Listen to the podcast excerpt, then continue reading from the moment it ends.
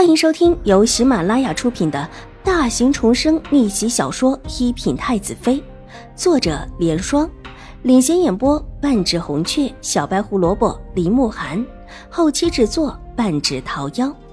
喜欢宫斗宅斗的你千万不要错过哟，赶紧订阅吧！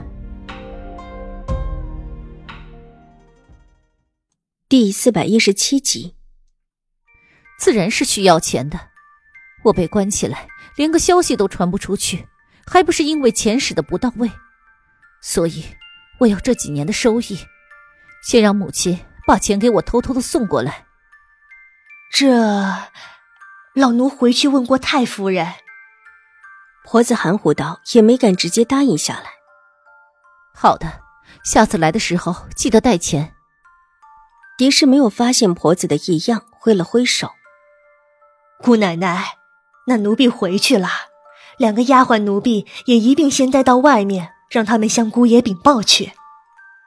狄氏重新的回到床上躺着，微合着眼睛挥了挥手，婆子告退出来，站在门口若有所思的看了看门里的狄氏，才转身离开。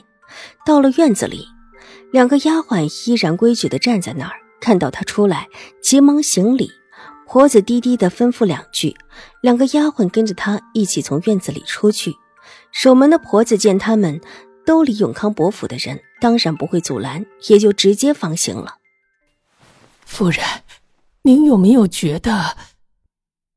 周嬷嬷稍稍的掀起窗帘，看外面的婆子带人走了，才犹犹豫豫道：“什么事？”哎呀，就是方才夫人说钱的时候。他，他好像根本没答应夫人什么呀。周嬷嬷道：“方才他站在婆子边上一言不发，但这不妨碍他听得清楚、看得清楚。自打夫人提起钱的事情之后，这婆子的脸色就有些不自然。难不成母亲还能不给我钱不成？当初出嫁的时候，那些嫁妆铺子就是母亲特意给我添上去的。”怕我将来在秦府受了委屈，这时候用到了，母亲自然会给我钱的。狄氏不相信永康伯太夫人会昧了他的钱。夫人，永康伯府做主的现在可不是太夫人呐。周嬷嬷暗示道。听他这么说，狄氏沉吟了一下。他现在看永康伯夫人是极不顺眼的，觉得这所有的一切都是他闹出来的。当初若是他爽快的答应了狄言和秦玉茹的婚事，这之后所有的事情都不会发生。哼，凭他也敢昧我的钱？哎呀，夫人，防人之心不可无，您可不能掉以轻心呐！这世上为了钱，兄弟反目的多了去了。况且方才这婆子的反应，的确有点怪呀。之前那么能说，到最后。却连个准话也没有，你待怎么讲？狄氏点了点头，冷声问道：“嗯，夫人，下次大小姐过来时，您找机会让大小姐去外面那几家铺子看看。您到京中这么一段时间了，也没时间去看过，只是去看看问问。如果什么都是好的，那夫人也可以安心呢。行。”都听你的。相比起其他人，狄氏更相信的当然是秦玉茹。婆子带着两个丫鬟去往秦怀勇的书房，才到书房门口，却见门口除了小厮，还站着一个丫鬟。婆子的记性不错，想起这个丫鬟是方才在秦二小姐处看到的丫鬟。这位小哥，麻烦通报一下，就说奴婢是永康伯府的管事婆子。之前送两个丫鬟过来服侍我们姑奶奶的，现在要回去了，想向将军求个情，能不能偶尔送一些药材过来，就让这两个丫鬟点收了。有了事情，就有了禀报的理由。狄氏现在关起来，水若兰又不便过多的插手狄氏的事情，最应当禀报的就只有秦怀勇了。一个顺理成章的让那个丫鬟见秦怀勇的理由就成立了。你们还没有回去啊？小厮还没有说话，玉洁已经上下打量婆子几眼，惊讶的问道：“还没有，正打算回去，想跟姑爷回一下这事。就这事儿啊，可以啊，奴婢一会儿帮你去禀报。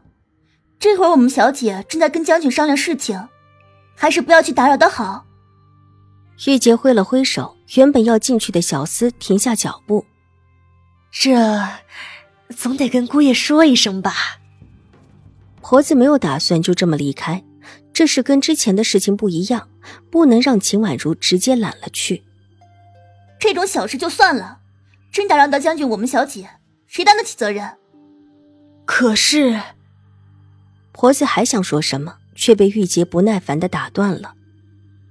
好了好了，这真的不算什么事，我们小姐答应你们就是了。说完，转过头和小厮低声的说起话来。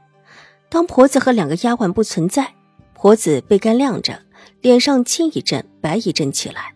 她是永康伯太夫人真正的心腹，处理的也是一些暗中的事情。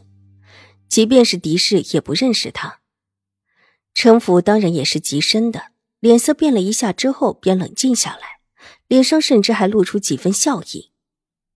既然这事二小姐揽下了，那也好。还有一件事，也一并的麻烦二小姐了。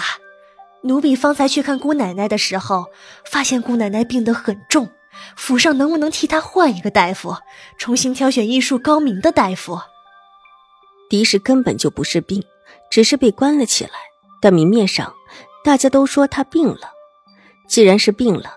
自然会请大夫。为了大家面上好看，婆子只说去换一个大夫，没提之前根本就没有大夫的事情。狄夫人病的真的很严重。玉洁一脸惊讶，仿佛也没有想到这个意外。对的，我们姑奶奶是真的病得很严重，之前用的药怕是不对症的，所以想重新请一位大夫，总是先把我们姑奶奶救治好。我们太夫人就这么一个女儿，心疼的不行。如果真的出了什么事，让我们太夫人怎么活呀？本集播讲完毕，下集更精彩，千万不要错过哟。